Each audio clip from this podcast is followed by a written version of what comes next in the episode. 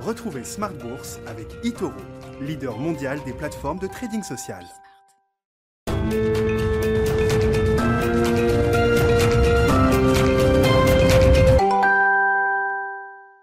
Et c'est reparti pour Smart Bourse, votre double dose quotidienne de marché en direct sur Bismart, chaque jour à la mi-journée, 12h30, 13h et le soir, la grande édition, le grand digest de l'information économique, financière et boursière pendant une heure à partir de 18h30. Au sommaire ce soir, des marchés qui évoluent en ordre dispersé, dispersion des indices européens après la clôture, petite baisse pour le CAC 40, petite hausse à peine pour le, DAX par exemple à Francfort, des marchés sans grande tendance, les indices en tout cas évoluent sans grande tendance, y compris sur la séance en cours aux États-Unis. L'accélération des restrictions sanitaires en Europe, bien sûr, plombe un peu le moral et plombe surtout les secteurs cycliques en bourse, hein, qui ont connu un rattrapage intense ces derniers mois. Et puis euh, sur les marchés obligataires, on notera quand même une, une accalmie sur les taux américains, notamment, qui se confirme depuis quelques jours. On a marqué un pic à 1,75% la semaine dernière. On est à moins de 1,70% sur le 10 ans américain au moment où on se parle, avec euh, Jérôme Powell et Janet Yellen qui sont en train de témoigner devant la commission des affaires financières de la Chambre des représentants, audition conjointe devant les membres du Congrès qui sera répétée demain, devant la commission bancaire du, euh, du Sénat. On parlera de ces sujets bien sûr avec nos invités de Planète Marché dans un instant. On dira un mot également de ce nouvel indice lancé par Euronext aujourd'hui, dans l'air du temps bien sûr, un CAC 40 ESG qui ne reprend pas d'ailleurs les 40 valeurs traditionnelles de l'indice euh, parisien. Qu'en pensent nos invités? C'est une question qu'on pourra se poser. Et puis euh, on poursuivra sur cette thématique extra-financière dans le quart d'heure thématique de Smart Bourse ce soir à partir de 19h15 en direct. C'est le directeur général de Swen Capital Partners qui sera avec nous pour parler de, des stratégies d'investissement à impact dans le non-coté.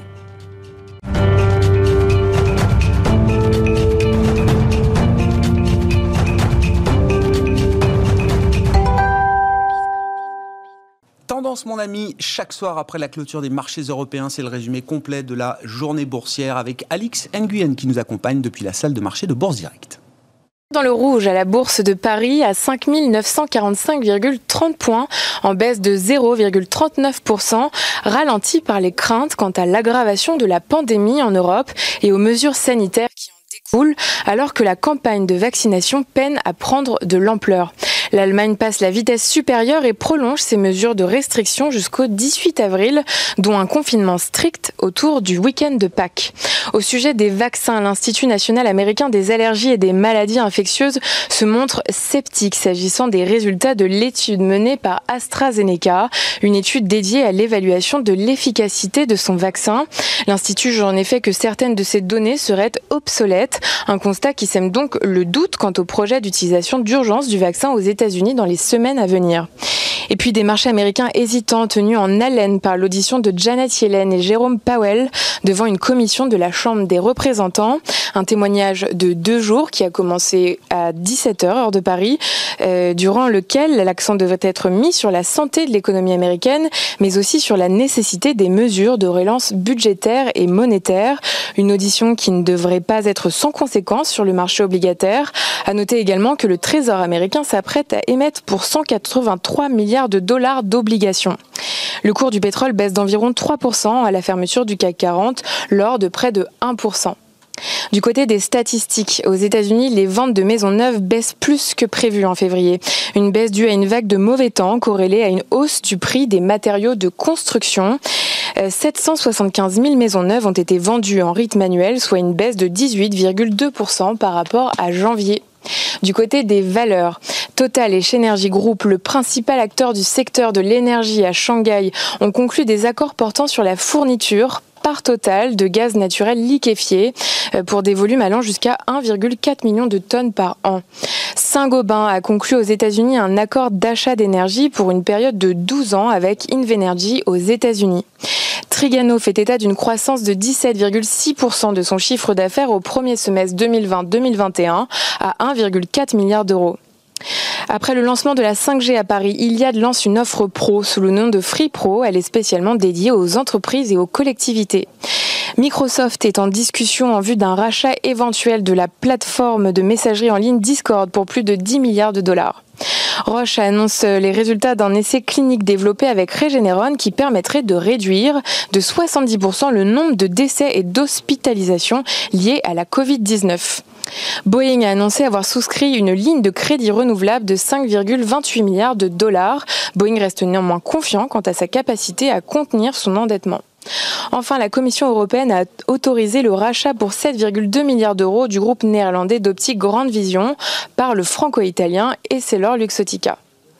Place à l'agenda. Demain seront dévoilés les résultats des enquêtes dans le secteur manufacturier et dans les services d'IHS Market et de l'ISM. Des résultats qui devraient attester d'un climat des affaires pénalisé en Europe par le retard de la campagne de vaccination.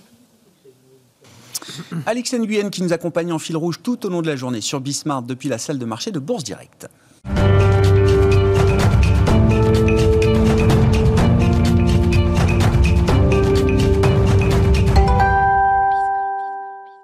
Trois invités avec nous chaque soir pour décrypter les mouvements de la planète marché. Marc Riez est avec nous ce soir, directeur général de Vega IM. Bonsoir Marc. Bonsoir. Bienvenue. Merci d'être avec nous. Merci à Nicolas Gottsman de nous accompagner également. Bonsoir Nicolas. Bonsoir. Vous êtes responsable de la stratégie macroéconomique à la financière de la Cité. Et Franck Dixmier qui euh, complète ce trio. Bonsoir Franck. Merci d'être là. Vous êtes directeur des gestions obligataires d'Alliance Global Investors. Tout part des taux généralement en ce moment dans ces discussions de marché. Mais pourquoi est-ce qu'on parle encore des taux, euh, Franck? Ça y est, le 10 ans américain est remonté jusqu'à 1,75% la semaine dernière, avec le feu vert des autorités monétaires, puisque Jérôme Powell se dit confortable, à l'aise avec ce mouvement de pontification de la courbe des taux aux États-Unis, en cohérence avec les perspectives économiques qu'on peut avoir cette année. Peut-être que la croissance américaine atteindra 7-8% euh, cette, euh, cette année.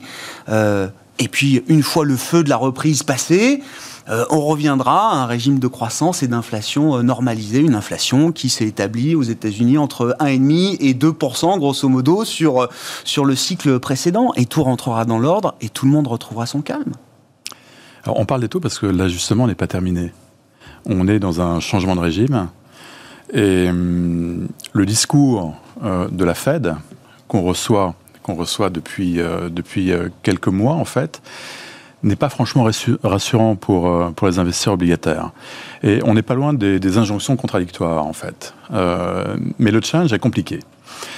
On sait qu'on a devant nous un point d'inflexion dans la politique monétaire américaine. Donc il est très vraisemblable que, compte tenu d'un contexte de croissance, avec une croissance nominale qui devrait tangenter les 9% quand même, hein, en 2021, euh, il est fort probable que la Fed en fasse un petit peu moins donc euh, décide d'annoncer, sans doute à la fin de cette année, euh, une réduction de son programme d'achat. Et ce point d'inflexion-là, sur la politique monétaire, c'est un rendez-vous de tous les dangers, en fait, hein, pour les investisseurs. Euh, on a tous en mémoire une communication défaillante en 2013, quand il s'agit, dans un contexte un peu différent, certes, mais de retirer un, un peu tout ce qui avait été donné en termes de, de, de politique monétaire. Et euh, donc la Fed se doit de créer les conditions pour que ça se passe le mieux possible.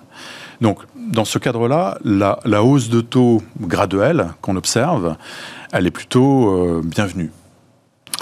Euh, mais à court terme, on est encore euh, dans un état de fragilité de l'économie américaine.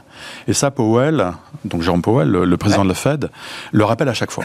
Euh, on est très très loin du plein emploi, avec un taux de participation qui est 5% inférieur au taux de participation qui prévalait euh, avant la crise. On est très très loin de la cible d'inflation euh, de la Fed. Donc on est dans cette situation de, de retournement de l'activité mmh. qui est encore fragile. Et un resserrement des conditions euh, monétaires et financières serait très très malvenu dans cette phase-là. Donc en fait, l'enjeu pour la Fed, c'est essayer de gérer dans le temps une hausse de taux pour préparer au mieux ce retournement de la politique monétaire, mais il faut aussi que cette hausse de taux ne soit pas trop rapide pour heurter euh, cette, cette, cette, reprise économique qui va être extrêmement, extrêmement puissante.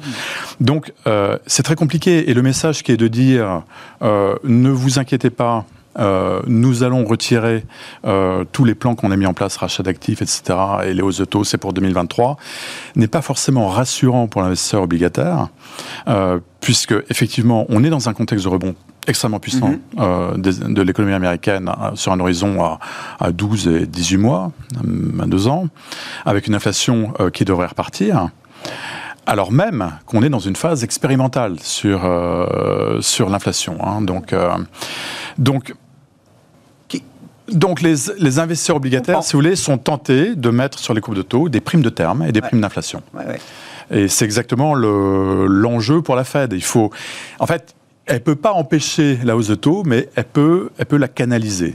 C'est l'enjeu. Qu'est-ce qui vous fait pourquoi, pourquoi les investisseurs euh, obligataires sont dans une situation inconfortable? Enfin, Qu'est-ce que les investisseurs obligataires aimeraient entendre de plus de la part de la Réserve fédérale américaine aujourd'hui Je trouve que le discours, et j'écoute en tout cas Jérôme Powell dans le, texte, je ne suis pas sûr de bien comprendre à chaque fois les, les, toutes les subtilités, parce qu'il faut lire entre les lignes, bien sûr, mais je trouve qu'il est assez clair.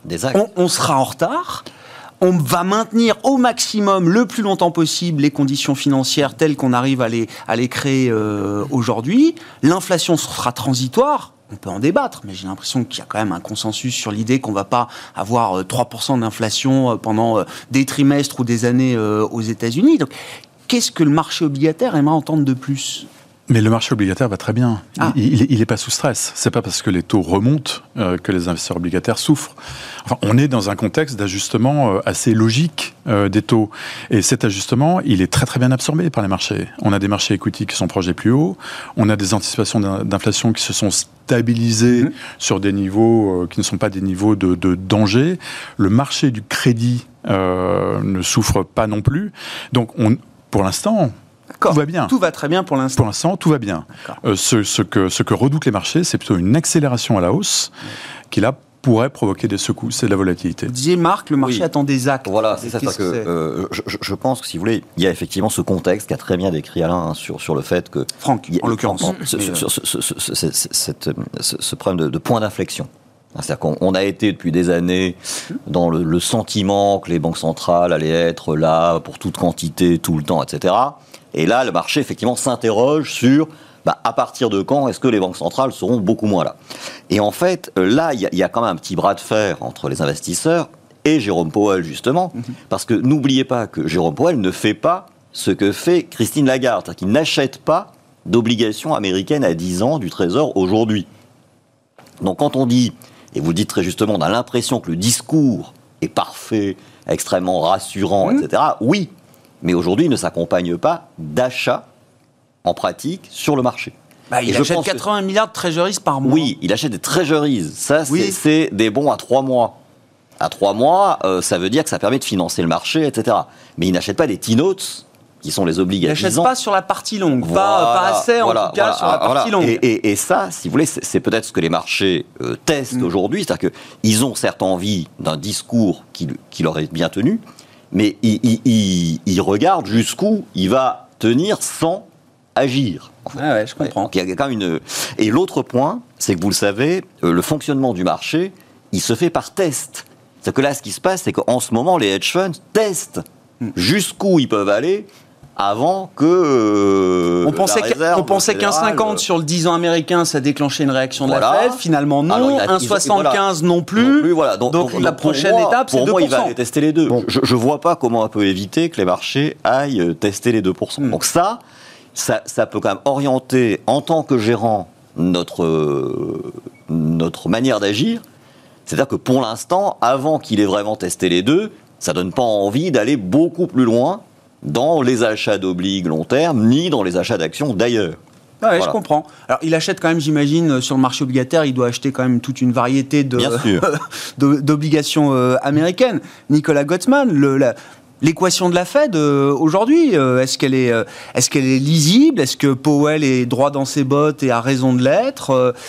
Il, a, pour le moment, je pense qu'ils depuis qu'ils ont mis en place leur nouvelle stratégie, donc le 27 août dernier, pour le moment, ils ont plutôt, euh, c'est quasiment un carton plein sur euh, l'orientation. De, effectivement, depuis le mois de janvier, ils annoncent que la hausse des taux qu'ils constatent sur le 10 ans est plutôt une bonne nouvelle et qu'ils constatent que c'est effectivement une marque de confiance de la part du marché.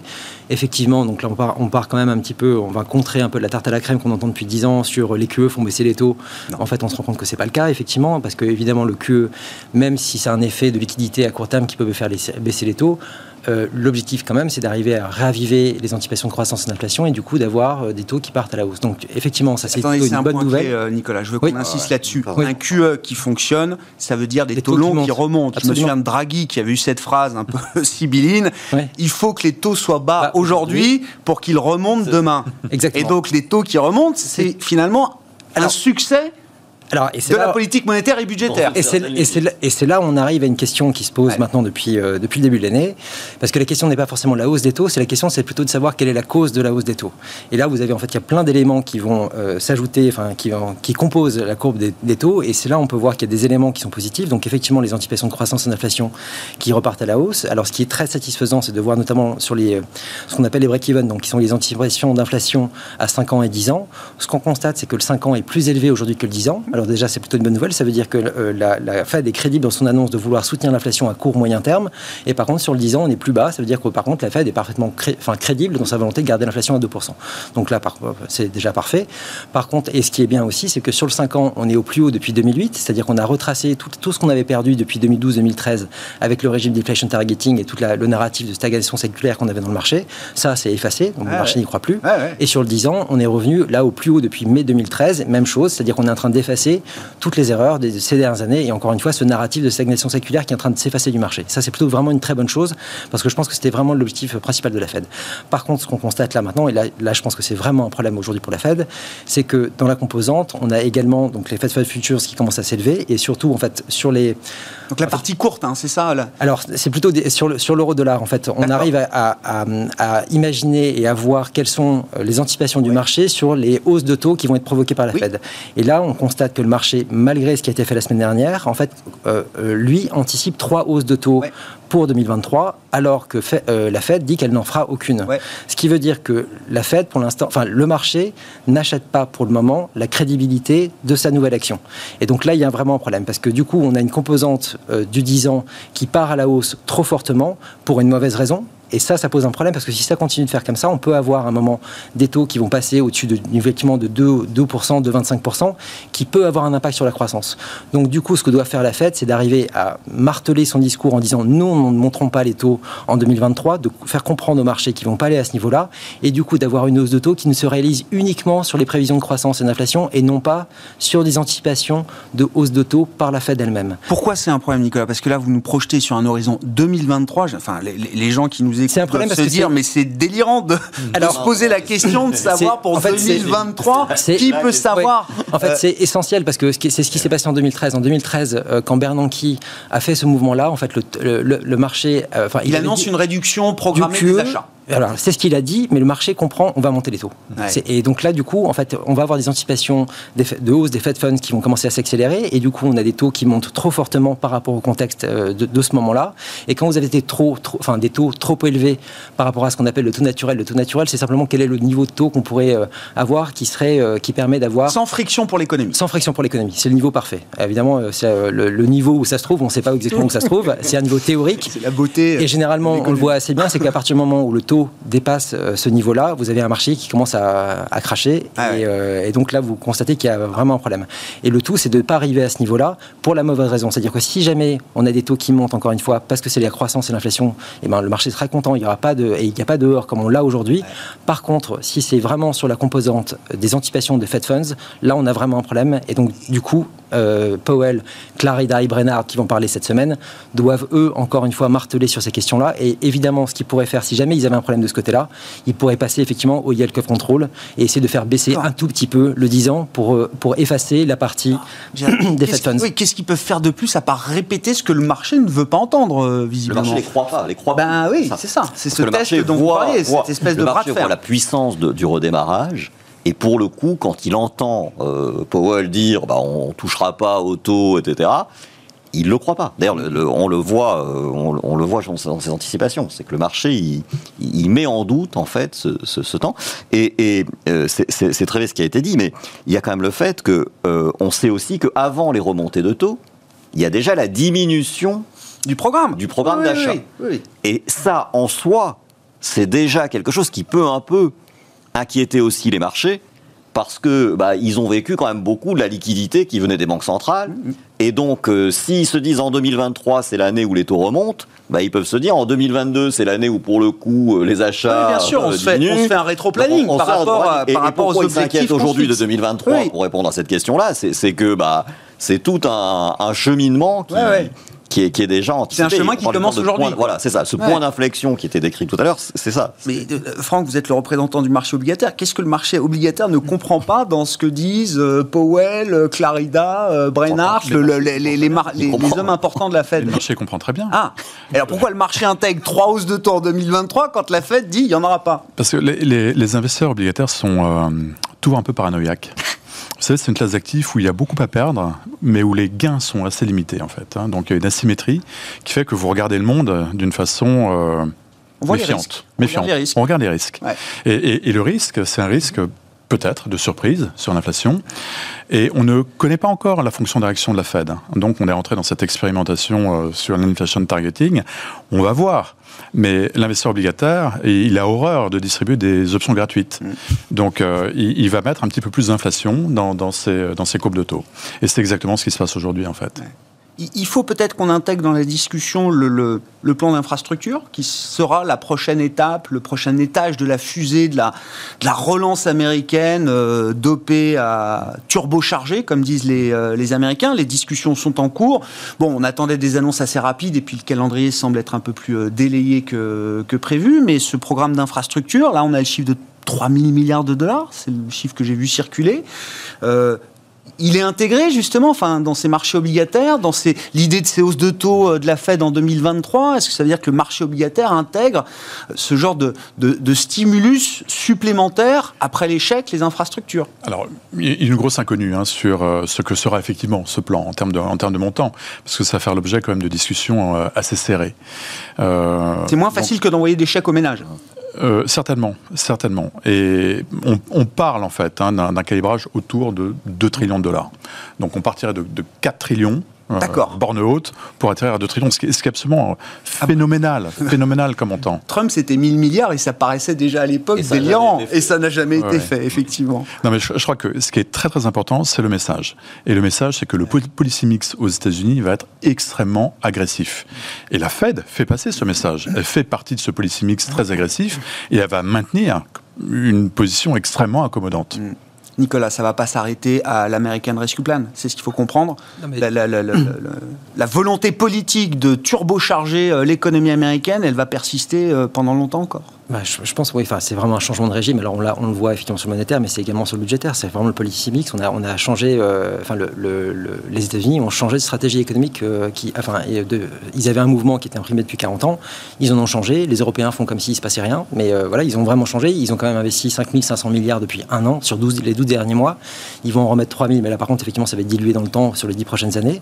Mais en gros, on sait qu'on va avoir un soutien budgétaire qui va durer pendant, en gros, plus ou moins une décennie, qu'on va avoir une fête donc avec un changement de régime qui va soutenir euh, cette relance-là. Et, du- et du coup, la, la question là maintenant pour les États-Unis, c'est pas simplement de revenir ou d'effacer euh, ce qui s'est passé avec la crise du Covid, c'est vraiment et c'est ça que je pense qu'il faut, enfin, il faut bien se rendre compte que tout ce qui s'est passé au sein de la Fed, c'est pas une réaction à l'épidémie, c'est quelque chose qui s'est passé avant, c'est une réflexion qui a eu lieu avant. D'ailleurs, Clarida a bien dit la dernière fois, enfin au début janvier, que euh, tout était prêt dès le mois de février pour annoncer la nouvelle stratégie. En fait, ils sont mécontents de ce qui s'est passé sur les dix dix dernières années. Ils considèrent que la stratégie, enfin que la croissance américaine était sous-optimale, que finalement, et ça c'est peut-être la, question fondamentale, c'est que le potentiel de croissance américain, euh, finalement, bah, on considère aujourd'hui que ce qui s'est passé sur les dix dernières années en fait n'était pas satisfaisant et qu'ils auraient pu faire beaucoup mieux.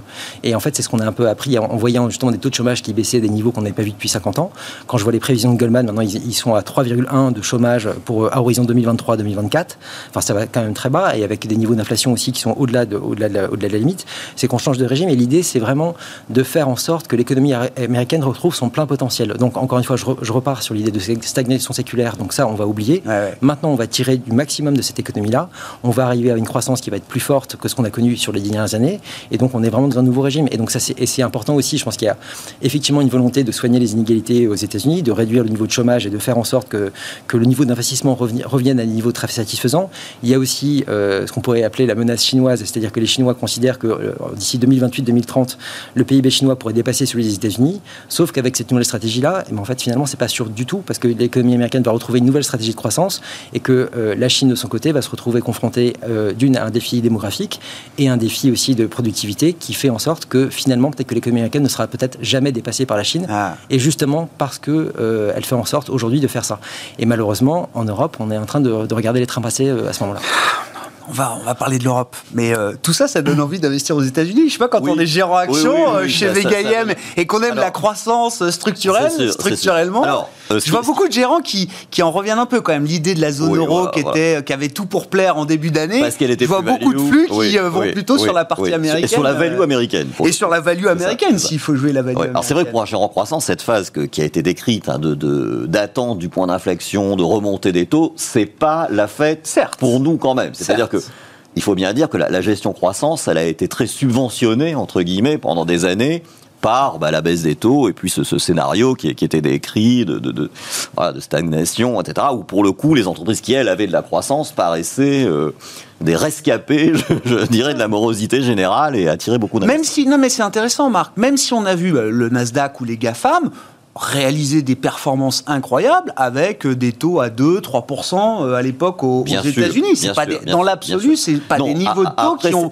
pénalisé structurellement. Non, mais, mais, mais, le fait que, que on les ait imaginés durablement plus bas dans les valos auxquels on était parvenu euh, comptait. Et donc là, s'il y a une rectification, Donc on, on a dit, on est dans cette phase de réajustement quand même vers le haut des anticipations sur la croissance, sur l'inflation, sur les taux, etc.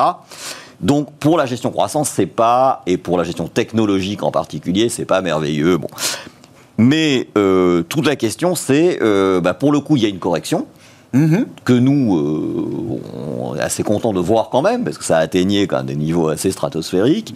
Et donc, c'est quand va-t-on revenir Et alors Voilà, alors, pas tout de suite, parce qu'on a dit tout à l'heure, on n'est pas complètement au bout. Le mouvement n'est pas terminé. Justement, voilà.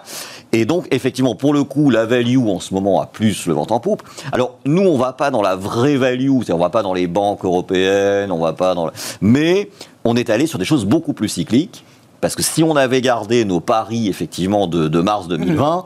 Euh, on aurait des performances vraiment pas bonnes aujourd'hui. Donc on, a dû aller sur des choses plus cycliques, le tourisme, les semi-conducteurs, euh, l'automobile. et quand vous voyez que ces secteurs-là ont déjà récupéré leur niveau boursier d'avant-crise, ah bah voire au-delà, est-ce que vous dites que c'est déjà un bah, potentiel qui est largement consommé? C'est pour ça que, tout à l'heure, euh, je disais, euh, beaucoup de choses sont chères quand même. Oui, que les, les valeurs technologiques n'ont pas beaucoup rebaissé euh, depuis septembre. Et les cycliques ont tellement monté. Et les cycliques ont beaucoup monté. On, regardait tout à l'heure, depuis le 1er septembre, hein, pour donner un ordre de grandeur. Le 10 ans américain est passé de 0,70 à 1,70 en gros. Hein, il a mhm. pris à peu près 1% en, en 5 mois et demi, disons. Euh, le Nasdaq a pris 5%. Donc effectivement, ça n'a pas fait trébucher pour l'instant, même si par rapport à ses pics de fin octobre, il a, il a bien il a corrigé. Et puis, le Russell 2000 américain a pris 45% ah en 5 mois et demi. Donc, donc le, rattrapage est quand même euh, déjà très très très bien engagé. Et moi, c'est ce qui me fait un petit peu peur parce que on, disait tout à l'heure, le, le marché obligataire va très bien. C'est vrai qu'il n'y a pas de, de souci majeur. Mais quand même, euh, un 10 ans américain qui passe de 0,70 à 1,70, alors si vous, vous avez des obliques 10 ans euh, achetés le 1er septembre, bah, vous perdez quand même 6%, euh, enfin, même un peu plus. Donc, ça va bien, mais euh, c'est pas euh, si je retourne voir mes clients pour leur dire monsieur, mais nous sommes à moins 6 euh, depuis, Sur euh, début septembre, non, non, il va me dire bah mon gars, ouais. ça va pas du tout. Ouais. donc donc voilà, c'est un peu le. Bon et donc aujourd'hui c'est quoi le prochain relais, le bah, prochain trade là devant nous C'est un peu patient, hein, je ah pense, hein, pour le coup. Hein. On est dans une phase. Ah, on dans une il y a moins d'évidence. oui, il y a clairement moins d'évidence. Il y a eu l'évidence jouer les valeurs qui bénéficieraient de la pandémie. Il y a eu le deuxième évidence. Bon, maintenant, on les a bien joués. On va jouer la rouverture euh, du, du bousin. Et maintenant, bah voilà, qu'est-ce qu'on joue euh, Pas simple, parce que des valeurs qui profitent vraiment euh, d'une phase inflationniste, bon. Mais ça nous permet de d'évoquer le sujet de la zone euro. Alors je cite Philippe Lane, chef économiste de la BCE, qui s'exprimait hier, je crois. Ça va être un long trimestre.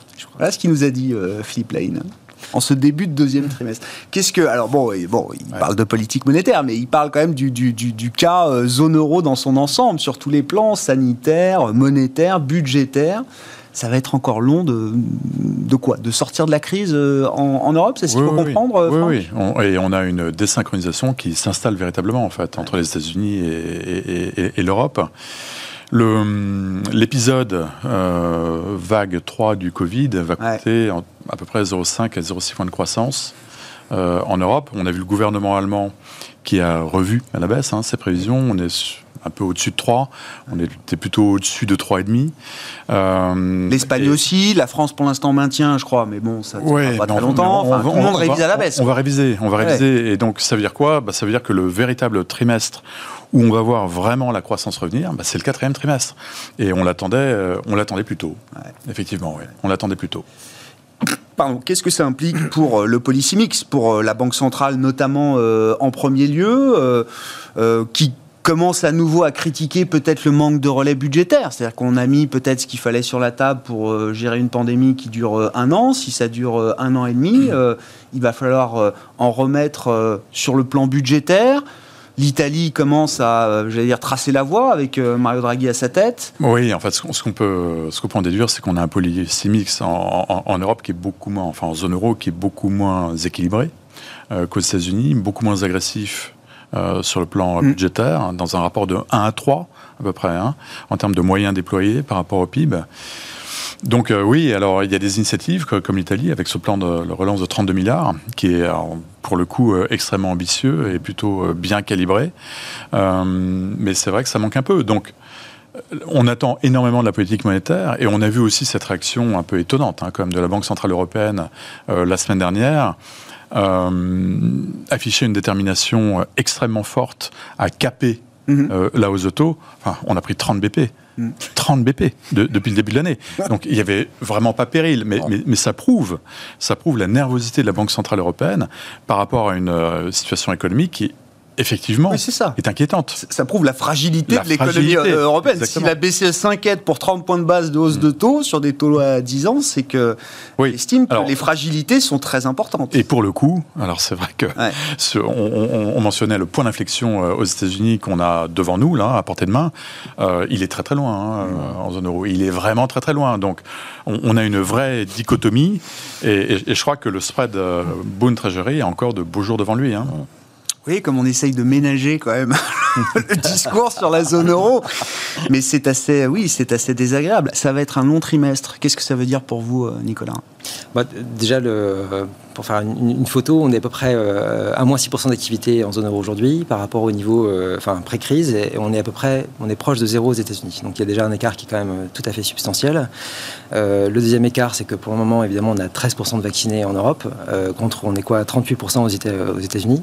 Et en fait, si on fait un peu le, calcul, parce que je voyais aussi qu'on disait qu'on n'avait que 3 semaines de retard sur les États-Unis ou sur le, Royaume-Uni, en fait, si, si on revient aux États-Unis pour voir quand c'est qu'ils avaient 13% de vaccinés, en fait, c'était le 10 février, c'était il y a 40 jours.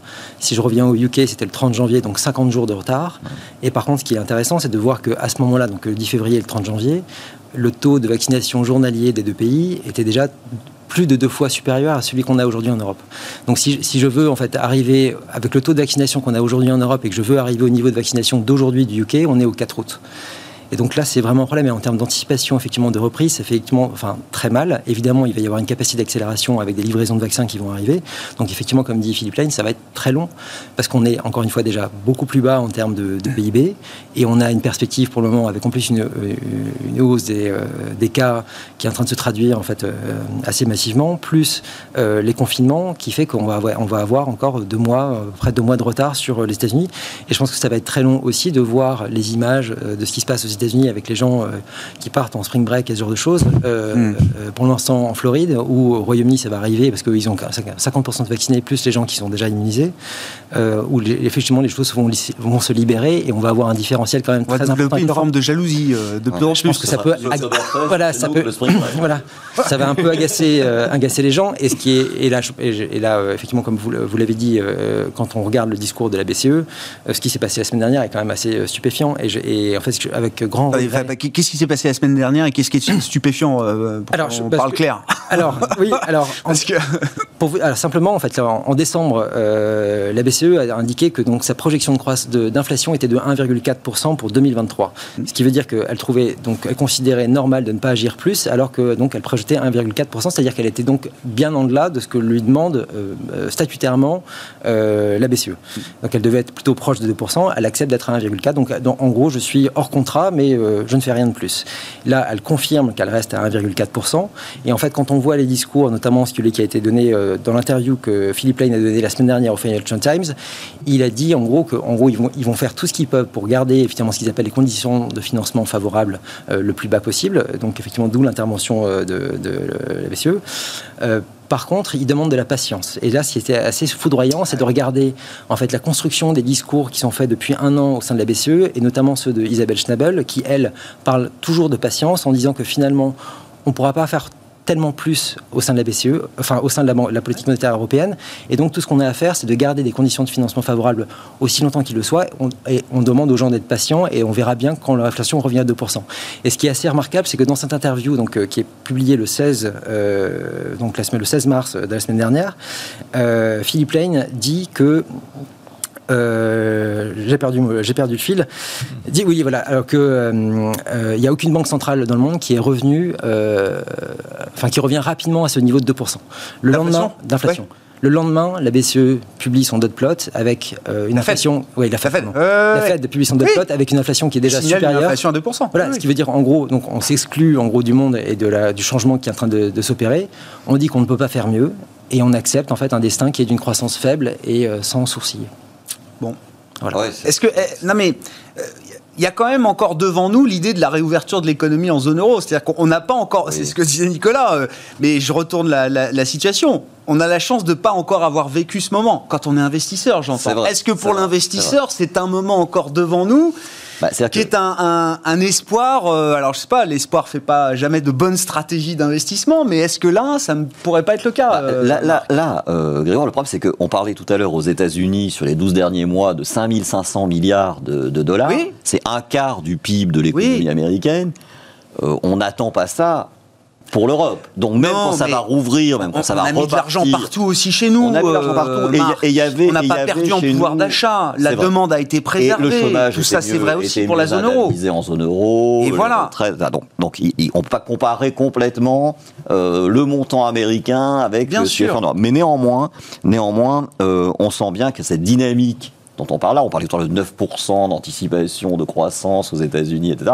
On n'est vraiment pas prêt de voir ça en Europe, même quand euh, l'économie européenne va redémarrer. Donc du point de vue boursier, euh, on voit bien d'ailleurs quand on, quand on investit en Europe, c'est que c'est- souvent les boîtes qui ont un business mondial Ouais. qui s'en sortent pas mal.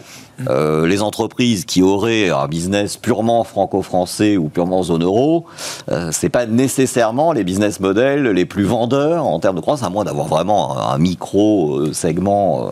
Donc vous voulez jouer etc. à travers les actions européennes la reprise mondiale plus que la reprise euh, domestique, voilà, nationale voilà. ou régionale. pas- Il ne faut pas attendre quand même de ce côté-là euh, des, des- des choses extraordinaires. On, on sent bien que cette Europe, elle est encalaminée. Et puis, n'oubliez pas aussi que ce qui fait un peu peur dans cette histoire, c'est qu'on sent bien qu'au niveau du Conseil de la BCE, il n'y a pas un alignement extraordinaire, semble-t-il, euh, depuis janvier en tout cas, euh, sur euh, l'idée qu'il faut faire beaucoup plus. hein. Mhm. On sent bien que Madame Lagarde est très habile, qu'elle arrive à réunir un peu allemand, italien, etc.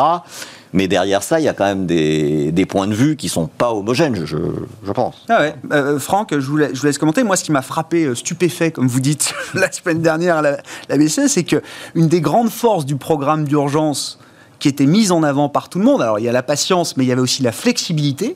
Et cette flexibilité, on a l'impression qu'on a tiré un trait dessus. C'est-à-dire que quand même, Christine Lagarde nous a expliqué que pour augmenter les achats du programme d'urgence, hein, on parle Ouais. du programme d'urgence pandémique, il fallait des nouvelles projections euh, économiques tous les trois mois, une réunion du Conseil des gouverneurs et une décision euh, qui soit euh, soumise au vote, entre guillemets, des, des, euh, des gouverneurs pour pouvoir décider d'augmenter les achats.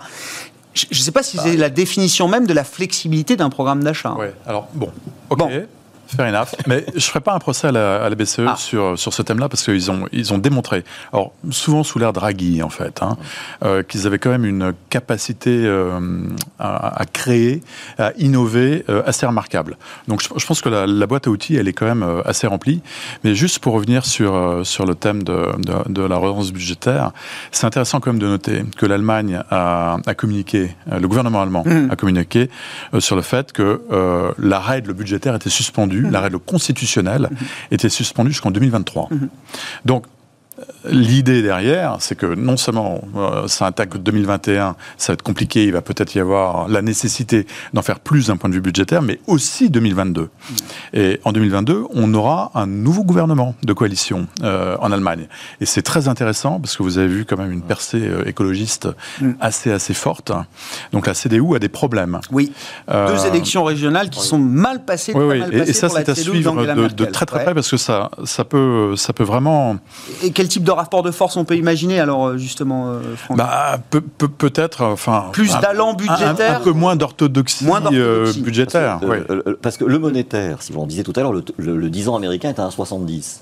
Mais le 10 ans allemand, il est à moins 0,50. Mhm. Donc si vous voulez, que peut faire de plus pour la relance la Banque Centrale Européenne même en allant à moins 0,60 ou à moins 0,70 quand vous êtes à moins 0,50, ça ne crée pas un élan économique extraordinaire. Vous voyez alors qu'effectivement, aux États-Unis, quand vous êtes à 1,70, bah, ça, veut dire qu'il y a des taux mortgage, euh, enfin des taux d'emprunt immobilier, pardonnez-moi, euh, qui sont au-dessus de 5, voire qui, qui tangentent les 6. Et là, vous pouvez euh, agir sur l'activité économique. Donc, si vous voulez, on voit bien qu'en Europe, pour le coup, la politique monétaire, elle a, elle quand même moins de puissance qu'aux États-Unis et que le budgétaire devient le cœur du sujet. Est-ce qu'on a, est-ce qu'on a raison d'être prudent sur un whatever it takes illimité sur le plan budgétaire en Europe? Parce que c'est un peu le discours, et je crois que c'est Isabelle Schnabel de la BCE qui l'avait noté. Elle, constate qu'il y a une forme de traumatisme avec des pays qui ont été euh, très endettés, avec des déficits très importants. Il y a eu quand même la crise 2010-2011 euh, euh, en zone euro qui a marqué les esprits et marqué sans doute l'action la, ou la volonté d'action budgétaire de la part de, de certains États. Est-ce qu'on est trop timide aujourd'hui sur le plan budgétaire euh, en Europe Est-ce qu'on a raison de l'être ou est-ce que, au contraire, euh, il faut profiter encore de ce moment comme le font les États-Unis sans se poser de questions? Je pense qu'il faut évidemment qu'il faut en profiter, qu'on a justement une marge de manœuvre qui est assez importante. Là, le discours, le point positif du discours d'Isabelle Schnabel, c'est effectivement de dire qu'il y a la place pour le faire de plus de budgétaire. Elle l'a dit d'ailleurs dans une interview la, semaine dernière aux Échos en disant qu'il fallait peut-être en faire plus, davantage au niveau, Et l'Italie qui fait 32 milliards de plus de déficit, c'est très bien. Le marché dit OK. mais bien sûr, c'est très, mais il n'y a, a aucun problème et c'est très bien absorbé. Et là, par contre, ce qu'on peut imaginer, parce qu'il y a quand même aussi des, euh, perspectives électorales qui se, qui se profilent, on peut imaginer effectivement que l'Allemagne en fasse un peu davantage aussi dans la perspective des élections. On peut imaginer aussi qu'en France, on ait un plan de relance qui soit mis en place un peu plus, euh, on va dire, euh, soit dans l'été, soit à l'automne, pour pouvoir soutenir un peu le, niveau d'activité. Mais ce que je reproche, par contre, au discours de la BCE, c'est que en disant, en fait, c'est de donner la main au pouvoir budgétaire en disant le monétaire est arrivé au bout de ce qu'il pouvait faire, alors que c'est absolument pas le cas quand on regarde ce qui est fait aux États-Unis, ah et de laisser la main. Alors que euh, ce qui serait, je pense, le plus efficace, c'est d'avoir une banque centrale qui soit, elle, pied au plancher de son côté, et d'avoir effectivement au niveau budgétaire, d'avoir un support qui soit euh, plus massif de la part des gouvernements qui ont été effectivement trop timides. Et encore une fois, les, euh, les, quand on, fait la comparaison de ce qui est fait aux États-Unis, évidemment, enfin, on peut toujours d'arriver sur les, arguments du le dollar ou ce, genre de choses, mais qui ne me semblent pas tenir vraiment la route. On a une capacité budgétaire qui est assez importante. Quand on regarde le niveau des taux en Europe, on n'a pas l'impression qu'il y a vraiment beaucoup de stress et qu'il y a un appétit quand même assez considérable pour la dette européenne. On pourrait vraiment faire davantage. Et je pense que même que, euh, enfin, c'est quasiment un signal donné par le marché, c'est endettez-vous pour pouvoir relancer cette économie qui stagne depuis, euh, depuis 15 ans. Hmm. Franck? Oui, très rapidement. moi, je suis un tout petit peu moins sévère sur la BCE parce que ce qu'elle a fait en fait la semaine dernière, vous l'évoquiez, c'est hmm. du yield curve control. C'est du contrôle de la courbe de taux. Elle, indique au marché, maintenant c'est terminé, les taux longs ne monteront pas. Maintien des conditions euh, financières. Voilà, une approche holistique, hum. euh, c'est la terminologie employée hum. par Christine Lagarde, mais concrètement, ça veut dire les taux ne monteront pas. Euh, il nous reste deux minutes. Le CAC 40 ESG, à quoi ça sert, Marc? Oh, très déçu par ce, lancement. Ah bon? Alors juste, je donne, je vous laisse commenter. La composition. voilà, c'est pas la composition du CAC 40 pur tel qu'on le connaît. Hum. Il y a des valeurs euh, qui ne sont pas dans le CAC 40, qui sont dans le CAC 40 ESG. Par exemple, Accor, Arkema, EDF, Gessina, Clépierre, Sodexo, Solvay, Suez, Valeo.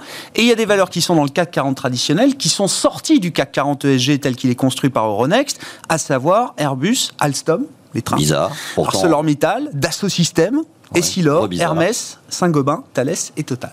Oui. Un choix, euh, ça paraît assez sommaire, disons, comme euh, vision euh, de, des boîtes ESG ou pas ESG. Je trouve que ça mérite quand même d'aller un peu au-delà, hein, si on veut vraiment être efficace dans Mm. ces domaines-là. Nous, on, essaie justement, vous voyez, de regarder euh, la mesure d'impact, puisque vous allez parler tout à l'heure Oui. de- de- d'investissement à impact pour euh, pour le private equity. Alors, c'est plus compliqué de faire de l'investissement à impact euh, sur le CAC 40. hein, il faut Ouais. dire ce qui est, puisqu'il bon. Mais, mais en tout cas, de mesurer un peu l'évolution des business models sur ce sujet-là. Euh, bon, Alstom, pour moi, ça va clairement dans le bon sens de Bah développer ouais, le transport C'est une darling, c'est dans tous les fonds Euh, climat, Alstom, clairement, par exemple. clairement, clairement, Dassault Systèmes, euh, pareil, c'est des technologies, voilà. Donc je, je C'est sur la base des notations de l'agence Vigéo, hein, qui, est- oui, qui appartient à Moody's aujourd'hui. D'accord, mais bon, ça, Ouais. ça paraît un peu sommaire quand même comme. euh, comme euh, répartition du bétail entre les gentils et les méchants. Et à quoi ça Euh, sert Quand un opérateur boursier lance un indice ESG, euh, c'est. Bah, l'idée, d'un indice, euh, je- si vous voulez, l'idée d'un indice pour euh, vouloir investir dans celles des boîtes qui nous font aller de l'avant. Ouais. Ça me paraît pas idiot en soi. Mais là, je pense simplement que le critère ESG, la notation telle qu'elle est, est trop sommaire Hmm. pour euh, vraiment. euh, ça, ça, ça paraît un peu plus marketing, si vous voulez, euh, que, que vraiment sérieux. Bon, mais ça permet de parler de l'ESG, mine de rien. C'est pas une mauvaise chose. Et de l'impact, on va en parler dans un instant. Voilà, c'était faire la merci, transition. merci beaucoup Marc pour cette transition. Merci à vous trois pour avoir été euh, les participants de Planète Marché ce soir. Marc Ries, directeur général de VGM, Nicolas Gottsman, le responsable de la stratégie macroéconomique à la financière de la Cité, et Franck Dixmier, directeur de gestion obligataire d'Allianz Global Investors.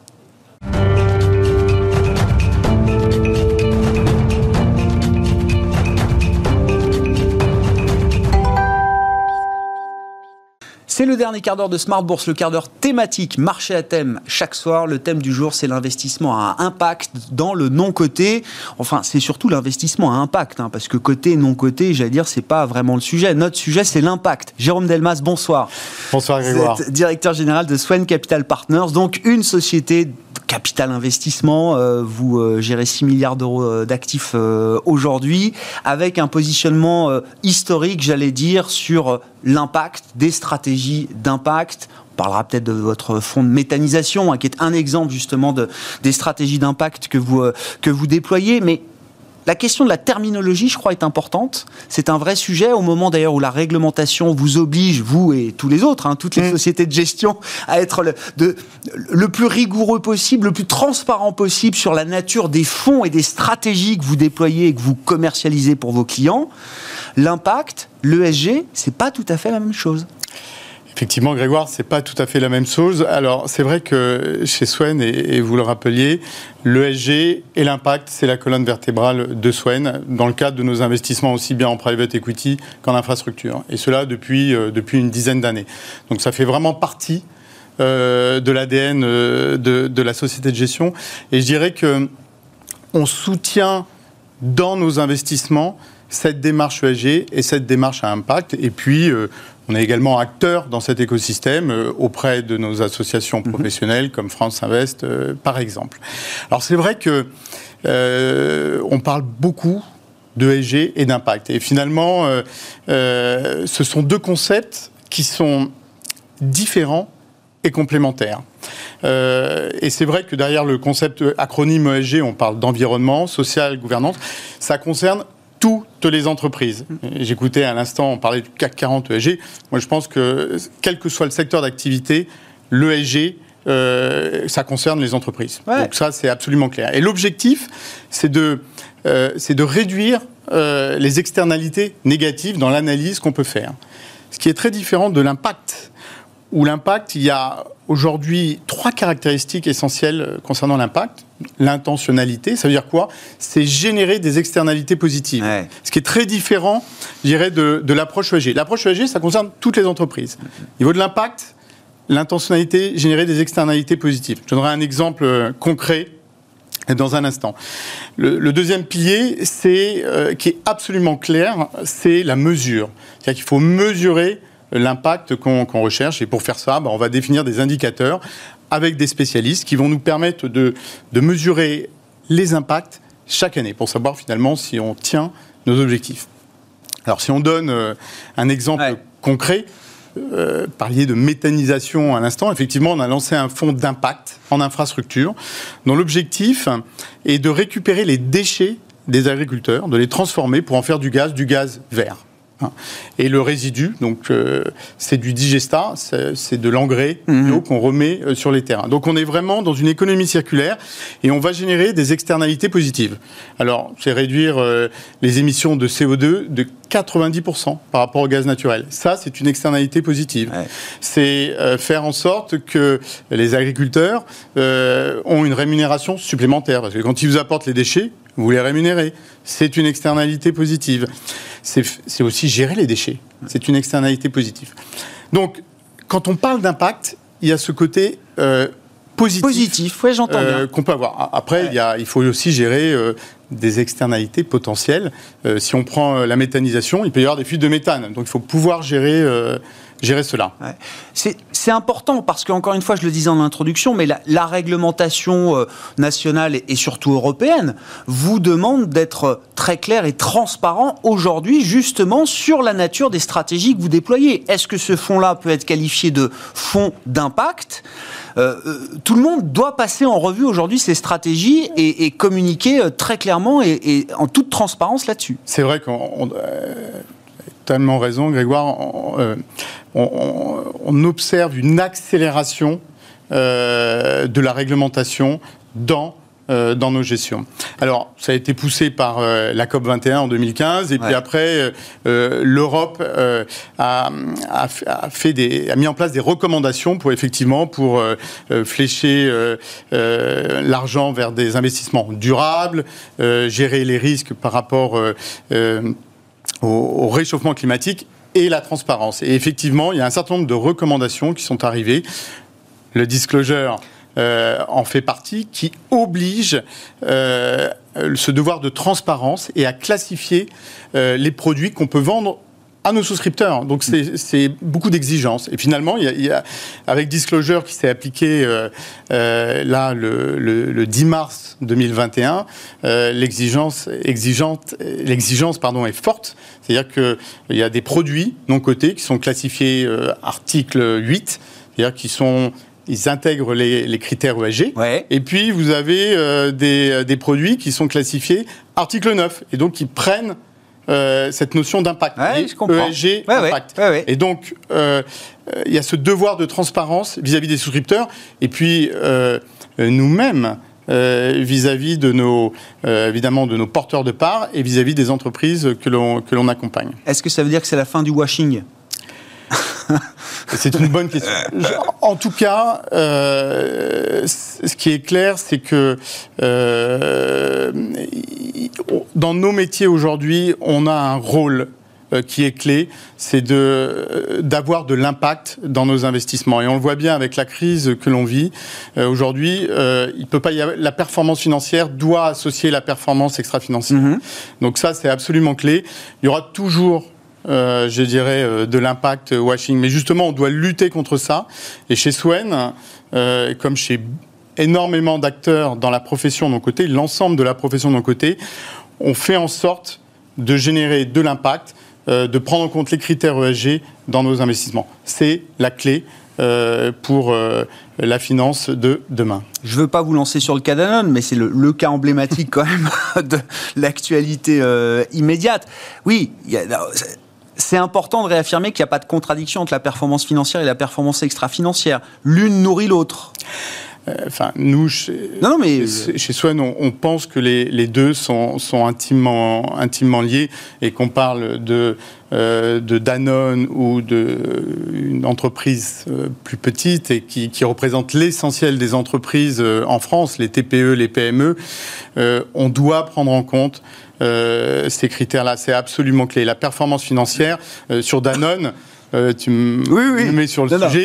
Euh, voilà, C'était pas le but. fonds- Je cherchais pas de commentaire, mais- qui détiennent quelques oui. pourcentages, qui font bouger les choses. Je, suis- je- ne suis pas sûr euh, qu'on s'inscrive dans, la même dynamique. hein. Un fonds d'investissement investit sur le long terme. Un fonds d'investissement a souvent des participations beaucoup plus significatives que 2-3%, et donc vont accompagner les dirigeants d'entreprise à cette transformation, à la prise en compte des critères ESG, à, à répondre à ces externalités négatives, ou bien, quand c'est des sociétés, à intégrer ces notions d'impact. Quand tu dis, euh, Jérôme, le, le fonds d'investissement a, plus de levier, euh, oui, parce que dans le non-côté, effectivement, c'est plus facile d'avoir de l'impact que dans le, le, côté, notamment quand on parle de grande capitalisation. On parlait tout à l'heure du CAC 40 ESG, c'était le commentaire d'un gérant, le directeur général de VGIM que je cite. Avoir de l'impact quand on fait du CAC, franchement, c'est euh, c'est difficile.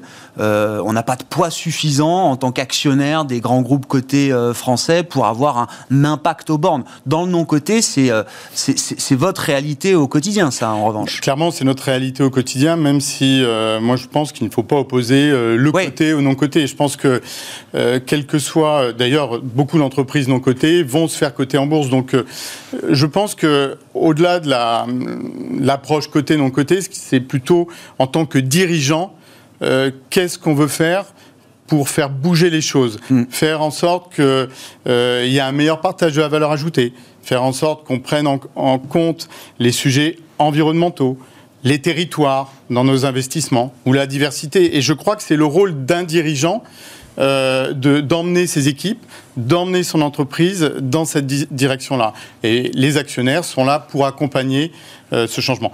Mais des actionnaires responsable. Je suis pas sûr que dans le cadre d'Anon, les, oh les, quelques fonds, euh, les quelques fonds activistes étaient dans cette euh, démarche-là. Voilà. C'était pas le but de te faire commenter Danone. Euh, terminons, parce que je reviens juste à la question de la transparence, hein, cette réglementation qui vous oblige à être transparent sur la nature des fonds et la nature de vos, vos stratégies, mais ce sera sans doute le, le, le sujet d'un prochain entretien. Ça veut dire quand même que les, les, données que vous allez récolter sont clés. Il faut qu'on, on, que tout le monde se mette d'accord sur des données, des indicateurs qui fassent consensus, qui puissent pas être balayés du revers de la main. Et ça, c'est un travail qui est encore en cours aujourd'hui, euh, Jérôme. Euh, euh, Grégoire, euh, tu poses la, la, question qui est clé, c'est la data. La data. C'est clair qu'aujourd'hui, les données, chez Swen, on a une base de données extra-financière de 350 000 données. Et c'est données extra-financières sur 8 ans au niveau européen nous permettent de faire des benchmarks, des scorings en matière extra-financière, voir comment euh, soit les sociétés de gestion, soit les entreprises évoluent d'année en année, sachant qu'on est toujours dans une démarche de progrès, faire bouger les, faire bouger les choses. Et la data est absolument absolument clé. Elle est clé en matière extra-financière, elle est également clé en matière d'impact. Et pour faire cela, euh, on a besoin d'avoir des outils de collecte et des outils euh, d'analyse. Euh, on en parlait, Grégoire, euh, hier. On utilise chez Swen un outil qui s'appelle la NEC, la Net Environmental Contribution, qui a été développée par Sycomore, Iker et Cantis. On est devenu funding partner. Et cette NEC nous permet de voir si nos investissements sont alignés avec la transition énergétique. Et tout ça, bah, c'est des données supplémentaires. Ouais, ouais.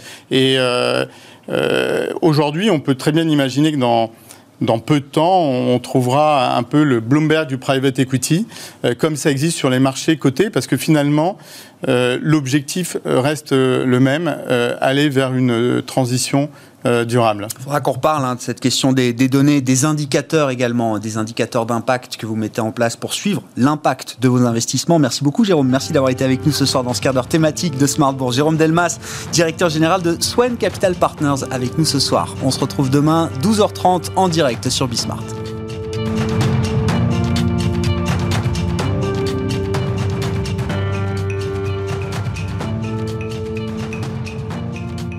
C'était Smart Bourse avec Itoro, leader mondial des plateformes de trading social.